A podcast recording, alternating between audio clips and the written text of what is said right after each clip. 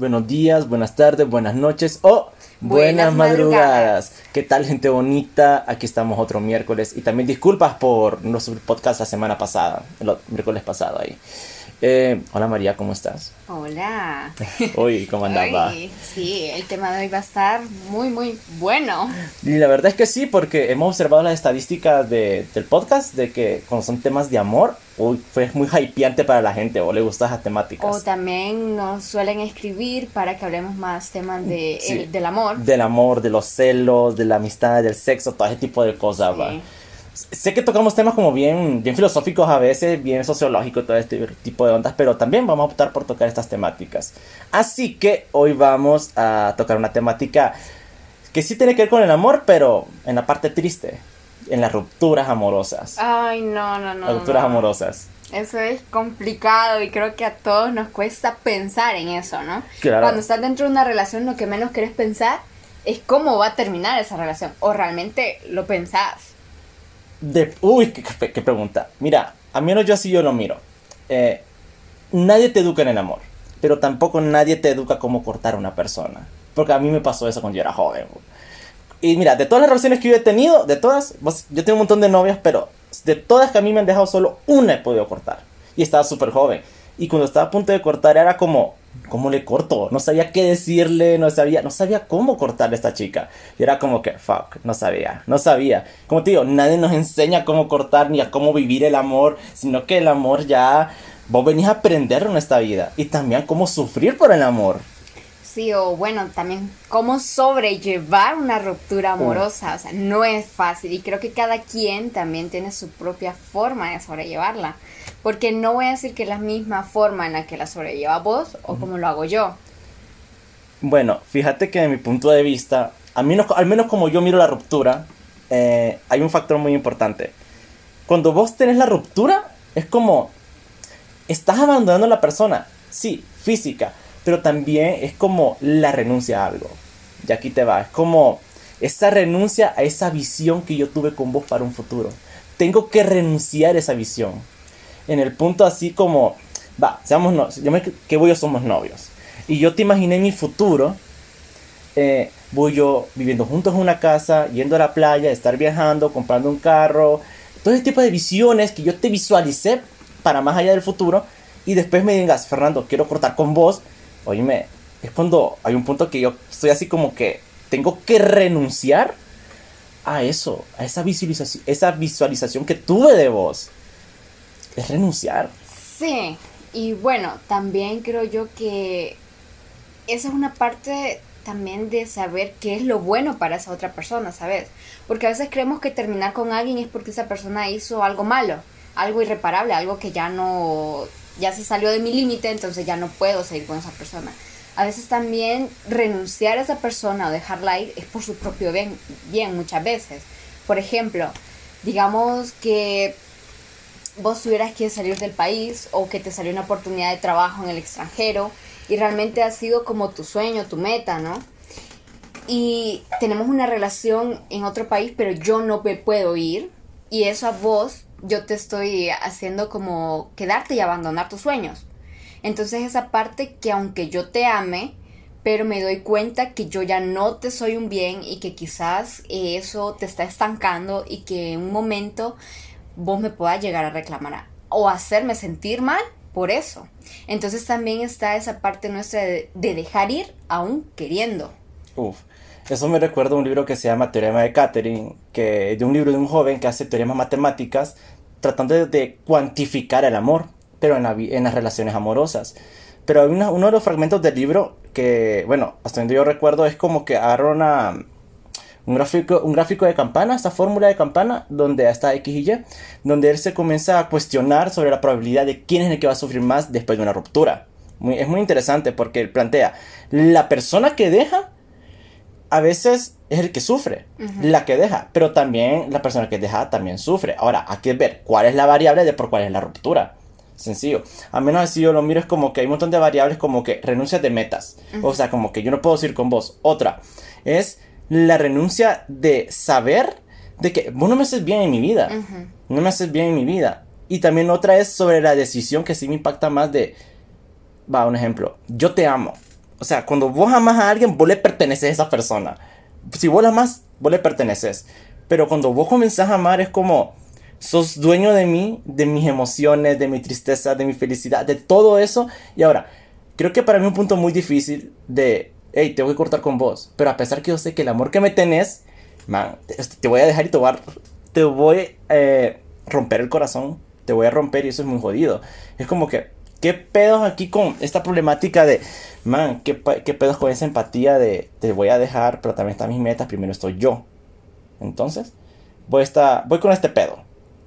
A veces siento que a veces dejar una ruptura, bueno, continuar con la ruptura también depende de los apegos. Sí, es que eso de los apegos también, o sea, no es malo, siempre vamos a formar apegos con una persona, pero hay personas que se pasan a hacer un apego muy tóxico, muy negativo, ¿entendés? A que hay personas, no sé si te ha pasado, pero que cuando le decís, no, mira, tenemos que terminar y le estás dando tus razones, y es como, no, me voy a matar, me voy a matar si no estás conmigo, ah, ¿entendés? Ok.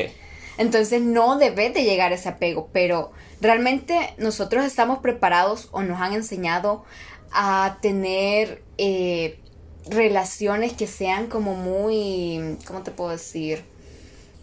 O sea, no recibimos como esa educación emocional, ¿entendés? Desde nuestra casa o desde la escuela, por ejemplo, de cómo sobrellevar nuestras emociones, nuestros sentimientos. Y muchas veces eso nos lleva hasta comportarnos de una forma un poco violenta al momento de querer terminar con alguien. Ah. Y no me refiero a violencia solo a física, sino también a querer afectar a esa persona emocionalmente. Entonces, eh, creo yo que tenemos que tener bastante cuidado si nosotros decidimos entrar en una relación, eh, ¿qué, o sea, qué tan, si estamos realmente, bueno, o sea, si somos maduros para poder entrar en una relación, si ya sabemos lo que queremos en esa relación, si tenemos claro lo que conlleva entrar en una relación, porque ya lo dijiste vos, cuando estamos en una relación ya no hablo de yo ni de tú, sino somos nosotros. Y claro, entramos ahí siendo con un pensamiento individual, ¿verdad? Pero también llevamos ese pensamiento en común.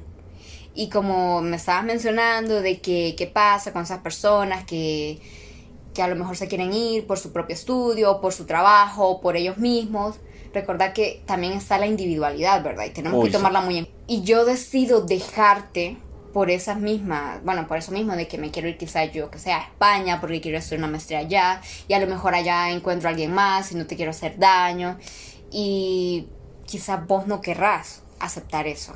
Y realmente también tenemos que aprender a dejar ir a la otra persona. Pero ¿qué pasa cuando la, la otra persona se pone necia? Y un punto muy importante que estuviste hablando de los apegos. Y estuve leyendo así, vos es que un poco de psicología aquí. Que dentro de el DMS5 MDS5, perdón, eh, hay un, habla sobre los apegos emocionales, que dice que dentro de estos apegos emocionales hay dos tipos de perfiles.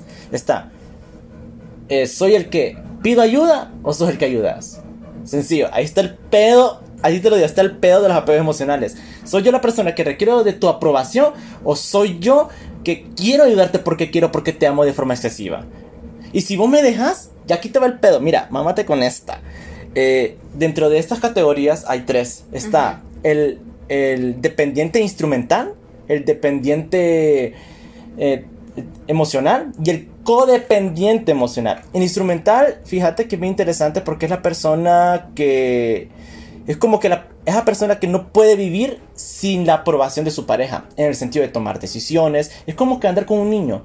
Como que esta persona te dice, no, fíjate que, estoy pensando en esto, pero ¿qué pensás? Y está en el punto obsesivo, obsesivo, perdón, de, Dios mío, o sea, ¿qué pedo? O sea, no puedes andar siempre con una persona así que no puede tener sus propias decisiones, que también tiene que tener su propia orientación lógica. El, ya el dependiente emocional es la persona que todavía te sigue necesitando a vos te necesita a vos, pero para que vos me des tu afecto, necesito tu aprobación, soy tóxico, trate de compartir más tiempo conmigo. Ahora, el codependiente aquí cambia el pedo. como te dije, hay dos perfiles. Está el perfil de yo soy el que necesito ayuda o soy el otro. Yo te quiero, yo te quiero dar la ayuda a vos, porque a mí me nace. Aquí viene el condependiente. El condependiente es la persona que hace lo que sea. O sea, por vos, por lo que sea. Si hay un charco en la calle de agua, ese man o esa chica se tira ahí al piso contra que vos pases encima de ella. Es el codependiente. El codependiente trata de ser, trata de no querer ser, sin ser reemplazado. Entonces yo que bordo desde acá.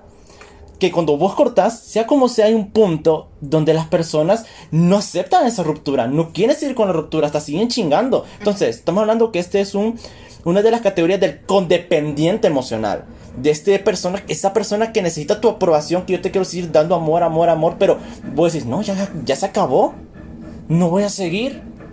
Y está el problema. Así que esto le queda para trabajo como ustedes que evalúense, conózcanse qué tipo de, de características de dependientes emocionales son. Son los instrumentalizados, son los dependientes emocionales o el codependiente emocional. Ahí ustedes le queda de tarea eso, evalúense y también evalúen a su pareja. Porque estas cosas sí pueden ser muy importantes y es educación emocional también. Sí, y no es algo que, como te, bueno, como decía anteriormente, que se nos forme en ello. ¿Dónde tenemos educación emocional? en ningún lugar. La verdad es que lo vas aprendiendo en cuanto a las situaciones, experiencias de la vida. Y no muchas veces lo aprendes porque seguís repitiendo los mismos patrones en las relaciones siguientes. Entonces, em, en cuanto a esa parte, de la, de la coindependencia, de la dependencia emocional, creo que... Está bastante cheque. Pero opinamos cómo también puede afectar también las rupturas.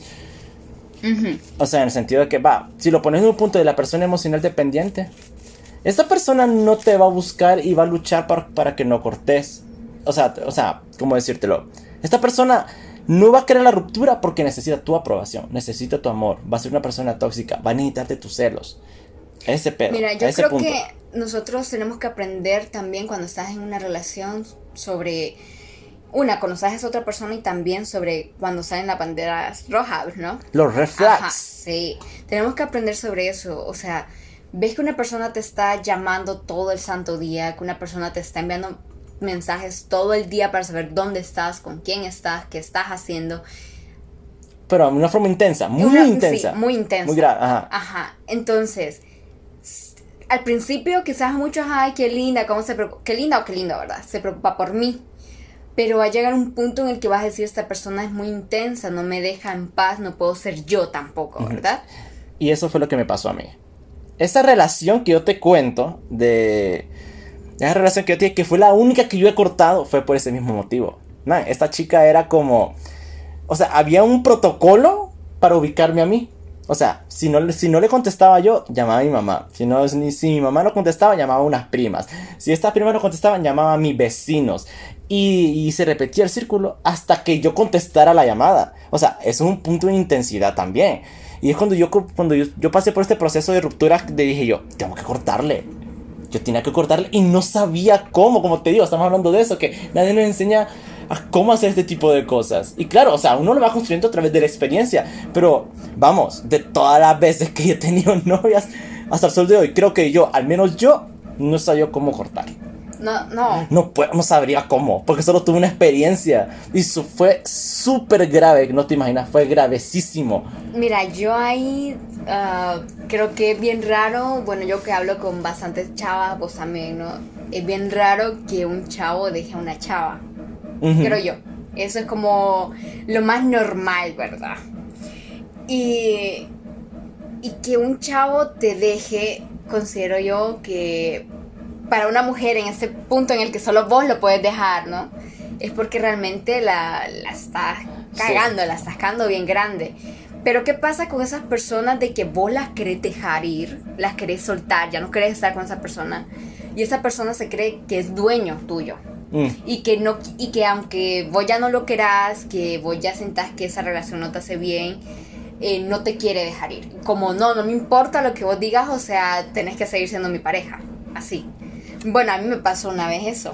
Fíjate que... Y es bien, es bien feo que alguien te diga como, tus sentimientos no me importan, solo ocupo que estés ahí conmigo, no sé si ah. será por lo de la, eh, la imagen que tenés ante una sociedad, ¿verdad? Que a ah. veces, aunque no parezca, y que a veces es muy feo también pensarlo, pero que una, ajá. Que te miren como un premio. Que te miren como un premio. porque sos bonita, la gente te quiere y que miren, hey, miren, yo ando con ella. Así como, vos, es mi premio, o sea, mírenlo. estás, en otro nivel, sí, estás en otro o sea, mírenla, pero no la toquen, cabrón. Así sencillo. Fíjate que hablando de esa, de esa temática que vos dijiste, eso me recuerda mucho a Paul Sastre, que era que decía que habla, él hablaba de la libertad.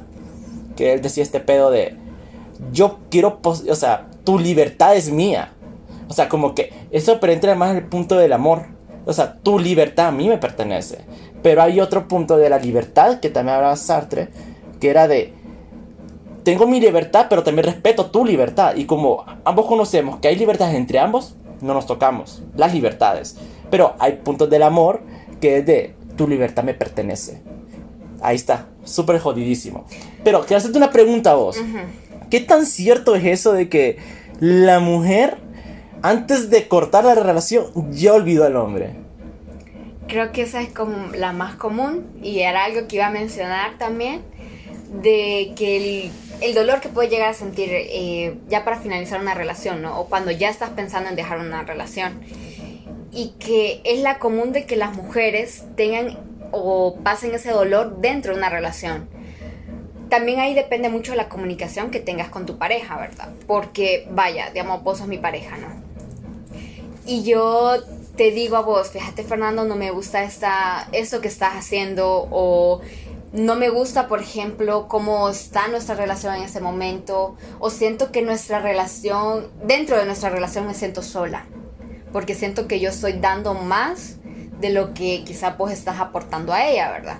Entonces, si vos cambiás, si vos empezás a ver eso, porque recordad que el cambio nace de vos, no es que yo te voy a obligar, sino que van a ser de vos. Y si vos empezás a cambiar y empezás a mejorar esas partes, quizás todo vaya fluyendo bien, ¿verdad? Porque hay comunicación. Pero ¿qué pasa cuando yo te lo digo, vos no lo haces y eso se va formando una decepción? Y es como esta relación ya no me está funcionando porque esta persona, yo, eh, no me valora, no me está valorando. Entonces ahí empieza ya ese dolor de la ruptura, como ya soy tan decepcionada de esa persona que soy capaz de dejarla ir. Y llegas a un punto en el que no, ya la puedo dejar ir. Entonces, Fernando, lo siento, nuestra relación ya no funciona, terminemos. Entonces terminamos, ¿verdad? Y vos como, no, ¿qué está pasando? Te hace, ¿verdad? Que no sabes por qué. Y luego a la semana vos me ves que estoy saliendo con otras personas que estoy saliendo de fiesta con mis amigas o amigos o que estoy conociendo a alguien qué rápido tu luto. Así. Eh, esas son las típicas frases que dicen. Sí, qué rápido tu luto de que me dejaste rapidísimo. Y porque tengo que llevar o darte más tiempo o esperarme más. Solo por el mérito del tiempo. Ajá, porque vaya, el hecho de que, bueno, yo, vos y yo podemos llevar cinco años siendo parejas, pero conozco a alguien que en un mes ha hecho más de lo que vos ya hiciste en una relación, ¿entendés? Pero hablando ya técnicamente de esta ruptura, entonces yo ya sufrí mi dolor en la relación, entonces yo ya me siento libre para pasar página y hacer mis otras actividades que posiblemente vos no las puedas hacer en ese momento porque estás teniendo ese dolor. Y me ha pasado que una vez un chavo me dijo que yo era una perra. Ahí te dijeron, sí, me dijo que, eras una perra. Me dijo que era una perra. Mm. Porque me había visto que había estado saliendo con otros chavos, que había estado yendo en fiesta con amigas, etcétera, ¿verdad? Y yo me quedé como, ¿por qué me va a decir perra si yo ya pasé el dolor de la, de la relación, el dolor de la ruptura antes de dejarlo? De, concretar la ruptura. Ajá, antes de concretarla. Y entonces, claro, él estaba sufriendo y todo, pero lo siento, Tito, cada quien tiene una forma diferente de procesar una ruptura. Uy, eso sí es muy importante, que no, que... O sea, mucha entiende esto como que, man, conmigo estuviste tres años y solo por eso tenés que respetar el tiempo de luto, así como que... Como tres años también. Tres, años, también. Y no, sino, sino que lo que pasa es que comprender que hay otras personas que no es lo mismo la historia que la química. Eso es muy importante, porque al menos la historia sí, tuviste una buena historia con una persona, pero la química tiende a variar. En el, ya planteando esto de que la química va, que vos seamos ex, y viene este punto de que viene otra persona y te haga sentir una mejor química que lo que vos y yo tuvimos. O sea, es perdonable, es permisible. No es de tampoco satanizar a una mujer o un hombre también de que solo porque tuviste una relación que duró años, duró un buen tiempo y esta persona tampoco se, va a estancar en su vida romántica. Tiene que continuar, es otra tal la vida, sino que seguir conociendo personas, seguir conociendo personas, conocerse a sí mismo. Pero eso sí, hay una problemática que sí me tengo yo también con estas problemáticas de las rupturas. Que es de estas personas que. Porque, va, yo entiendo este pedo. De, ok, corto con vos, duramos un buen tiempo y. Y después tengo rápido otra persona. Pero ¿qué pasa cuando ese patrón se repite?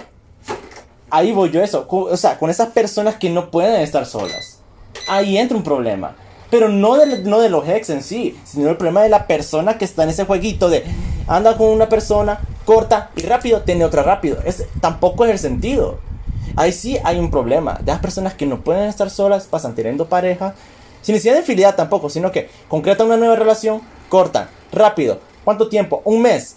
Punto. Viene otra, conoce y vuelve otra ruptura. O sea, es como también eso se requiere de. Bueno, ese tema estaría bueno para hablarlo en otro podcast. No, la neta que sí. Sí, porque ese tema es súper amplio, ¿verdad? Pero eh, retomando ahí donde estás, de que termina y vuelve a estar con otra persona, etcétera. Por eso desde un principio les estaba diciendo como quizás darte tu tiempo para conocerte. Eso sí es importante. Porque realmente también plantearte lo que es tener una relación y qué conlleva tener una relación y a dónde querés llegar con esa relación, ¿verdad?